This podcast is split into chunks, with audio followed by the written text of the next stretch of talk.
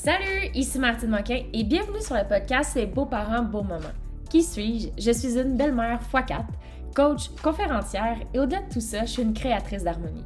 Je suis une experte en famille recomposée et je suis ici pour t'inspirer, te guider et surtout te donner les ressources nécessaires dans la construction et la fondation d'une famille recomposée, unie et harmonieuse. Ici, c'est parfait pour trouver les ressources et le support dont tu as besoin. Ici, tu pourras créer ton rôle selon tes désirs, sans jugement, car tout est possible. Ensemble, changeons le monde de la coparentalité un pas à la fois et ça commence par toi. Beaucoup de bonheur à toi et bon épisode. Hey, salut, bienvenue dans le deuxième jour du challenge de 30 jours. Donc aujourd'hui, le sujet, ça va être quel rôle est-ce que je peux jouer? J'ai beaucoup de clients qui me disent, je ne sais pas comment être beau-parent. Je ne sais pas quel rôle est-ce que je devrais jouer. Donc, premièrement, pour répondre à cette question, ce que j'ai envie de te dire, c'est que ce n'est pas un rôle que tu joues. Tu dois honner le fait que tu es un beau-parent. Donc, que tu sois un parent biologique ou un parent non biologique, tu es un parent. Donc, pour endosser le rôle de beau-parent, ça dépend de beaucoup de choses. Premièrement, si on revient à toi, est-ce que c'est un rôle que tu as envie de jouer? Parce que ça aussi, c'est super important. On a beau dire, oui, je suis beau-parent, blablabla, mais que si en réalité, tu n'as pas envie de faire ce rôle-là, tu seras jamais capable de l'incarner. Parce que pour incarner un rôle, faut y croire. Donc ça, c'est la première chose que j'avais envie de te dire. Ensuite de ça, le rôle que tu vas jouer va aussi dépendre euh, de la discussion que tu vas avoir ou que tu as déjà eu avec ton conjoint. Parce que pour certains parents, voir leur conjoint jouer un rôle de parent euh, dans une famille recomposée, c'est vraiment pas facile. Et il faut que le parent puisse te donner la liberté d'action, la liberté d'être et la liberté d'agir. Donc, en partant, si tu pas cette discussion-là avec ton conjoint, ton partenaire, ta conjointe, je t'invite premièrement à lui demander euh, quel rôle est-ce qu'il souhaite que tu, tu, joues auprès de, des enfants? Parce que, tu sais, vous savez, je dis le rôle, mais en fait, c'est carrément d'incarner d'incarner la parentalité. Parce qu'en fait, un rôle, c'est quelque chose qu'on joue à la télévision, c'est quelque chose qu'on joue, c'est quelque chose qui est fake. Fait que j'ai un peu de misère avec le mot rôle. Donc, on va vraiment dire incarner la belle parentalité. Donc, après avoir eu cette discussion-là avec ton conjoint, dépendamment de ce que toi tu veux, tu sais, dans le fond, là, c'est important de savoir qu'est-ce que toi tu veux, OK?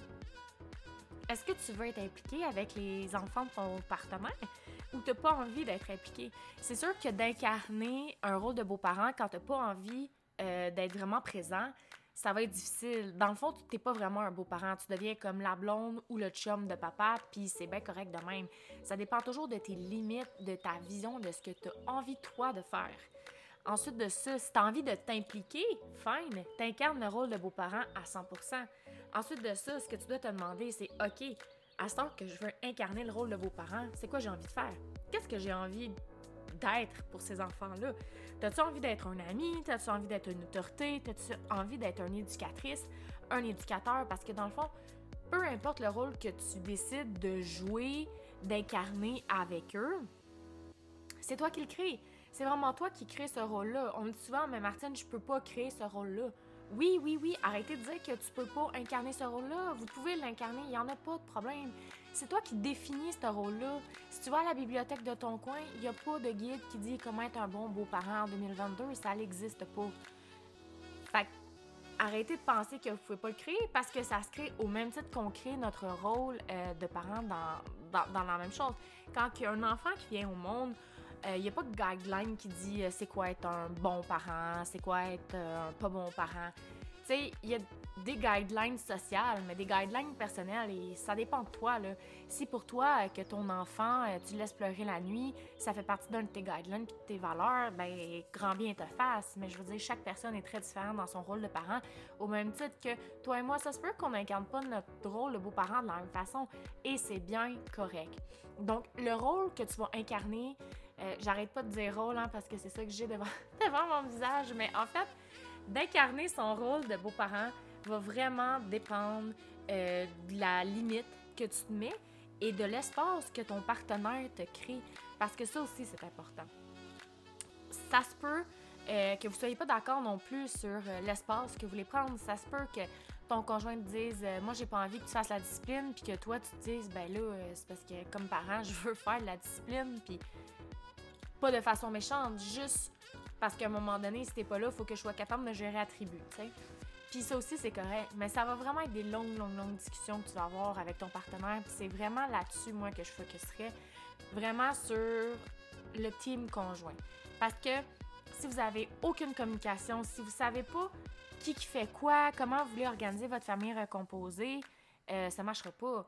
Au même titre que quand tes parents biologiques, quand deux parents ont un enfant ensemble, c'est le même principe. À un moment donné, il faut qu'il y ait de la communication, puis il faut que chacun définisse un peu ses tâches. C'est pas toute la mère à assumer, puis c'est pas tout au père à assumer non plus. Fait que la définition d'un rôle de, de parentalité, c'est vraiment par la communication que ça se fait. Aussi, ce que j'ai envie de te dire, c'est que quand on incarne le rôle, c'est pas à 80% du temps. C'est pas 90% du temps, je suis beau-parent, puis euh, le 20% je veux rien savoir des enfants, parce que ça non plus, ça fonctionne pas. Faut que tu incarnes le rôle 100% du temps, même quand les enfants sont pas là. Parce que ça se peut là, que la tribu a débarque là, dans les journées que tu n'avais pas prévu d'avoir des enfants, puis que tu avais prévu un souper pour deux. Puis c'est des affaires qui arrivent, parce que des fois, peu importe les raisons, l'autre parent, faut qu'il ait travaillé, puis peu importe. Incarner le rôle, c'est 100% du temps. Même chose pour les parents qui sont en garde alternée. Comme mon chum me dit si bien, je ne suis pas père à 50% du temps. Je suis père à 100% du temps. Au même titre que la mère de mes belles-filles est mère à 100% du temps. C'est comme ça que ça fonctionne. Des enfants, c'est 100% du temps pour toute la vie. Fait incarner le rôle de beaux-parents, c'est un peu la même affaire. C'est 100% du temps, puis il n'y a pas le 50% du temps. C'est sûr que la semaine que les enfants sont pas là, on se sent un peu moins beau-parent, sauf si t'as des enfants que ça se peut que tu te sentes parent pareil, là. Mais tu sais, comme moi, j'ai pas d'enfants. Fait que c'est sûr que quand les filles sont pas là, ben, je fais un petit peu plus ma vie, je fais un petit peu plus mes trucs. Mais j'ai toujours des idées envers les enfants. Je les texte, les enfants, je pense toujours à eux autres. Je passe devant leur chambre à tous les jours. Je fais le ménage dans leur chambre, je fais du lavage. Je suis toujours en train de me demander comment est-ce que je pourrais améliorer le foyer pour que les enfants se sentent encore mieux. Euh, des petites attentions, du magasinage. Tu sais, je suis toujours en mode belle-mère, tout le temps. Quand mon chum me parle, là, rares sont les journées que mon chum m'a pas parlé des enfants. C'est rare. Que ce soit un problème à l'école, que ce soit un problème avec les enfants, euh, que ce soit parce que les parents, les enfants l'ont texté ou peu importe, euh, mes beaux-parents qui parlent de, des enfants, tout fait référence aux enfants parce qu'ils font partie de notre unité familiale. Puis ils font partie de 100% de mon temps. Je veux dire, quand ils sont ici, c'est 100% du temps pour eux. Puis quand ils sont pas là, ben c'est aussi 100% du temps. C'est juste qu'on n'a pas les enfants physiquement. Fait que c'est sûr que c'est pas les mêmes responsabilités, puis les mêmes, les mêmes actifs, les mêmes, les mêmes actions. Sauf que je suis belle-mère à 100% du temps, comme mon conjoint est père à 100% du temps, comme leur mère est 100% du temps leur mère. Tu sais, fait d'incarner le rôle de beau-parent, c'est vraiment ça. C'est d'être comme en mode je suis beau-parent 100% du temps. Ce n'est pas de chialer quand les enfants euh, arrivent sur une journée que tu n'avais pas pensé qu'ils seraient là parce que ça, ça va créer de la chicane. Dans le fond, pour définir ton rôle, faut que tu sois en mesure d'établir c'est quoi tes limites, c'est quoi ta vision, c'est quoi ta vision d'être un beau-parent? C'est-tu d'être présent, c'est-tu de pas être présent, c'est-tu de faire les devoirs, la discipline, l'autorité? C'est quoi ta vision de beau-parent? On commence d'abord par ça pour incarner le rôle. Parce qu'avant d'incarner un rôle, faut toujours bien savoir qu'est-ce que tu veux faire. Puis pour savoir qu'est-ce que tu veux faire, ben je suis désolée, mais il faut t'apprendre à te connaître. Fait que si tu ne sais pas qui tu es, on commence par là. Ta vision de la belle parentalité, ce que tu as envie d'incarner, c'est quoi tes limites? C'est quoi tes besoins? Est-ce que tu es bonne en communication? Est-ce que tu es bon en écoute actif? Ça aussi, c'est toutes des affaires qui sont super importantes. Donc, la bonne question à la fin du podcast, c'est quel espace est-ce que je peux m'attribuer comme beau-parent? C'est ça la question. L'espace que tu vas t'attribuer va dépendre de toi et va dépendre de ton conjoint.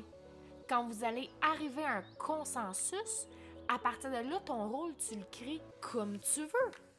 Tu définis ton rôle, t'incarnes ton rôle de beau-parent par la personne que tu es. C'est comme ça que ça marche. Si jamais tu as des questions, Je t'invite à télécharger mon outil gratuit en bas de l'émission ou de venir nous rejoindre sur le groupe Beaux parents, beaux moments. Donc, sur ce, je te dis à demain pour le troisième jour du challenge de 30 jours. Salut! Si depuis un moment tu cherches à créer plus d'harmonie au sein de ta famille recomposée, j'ai construit un outil spécial afin que tu puisses combler ton besoin, être heureux et créer une famille unie.